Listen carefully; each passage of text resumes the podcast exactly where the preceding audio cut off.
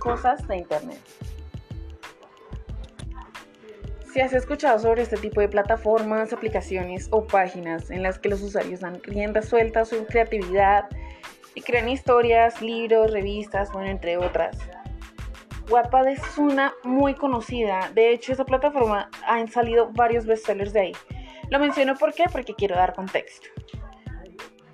Bueno, pero hoy no estoy aquí para hablar de Wattpad, sino de hecho bueno, tampoco voy a hablar sobre una plataforma, sino sobre una serie que hay en una plataforma llamada Webtoon. Y sí, efectivamente estoy hablando de Lore Olympus o Cuentos del Olimpo.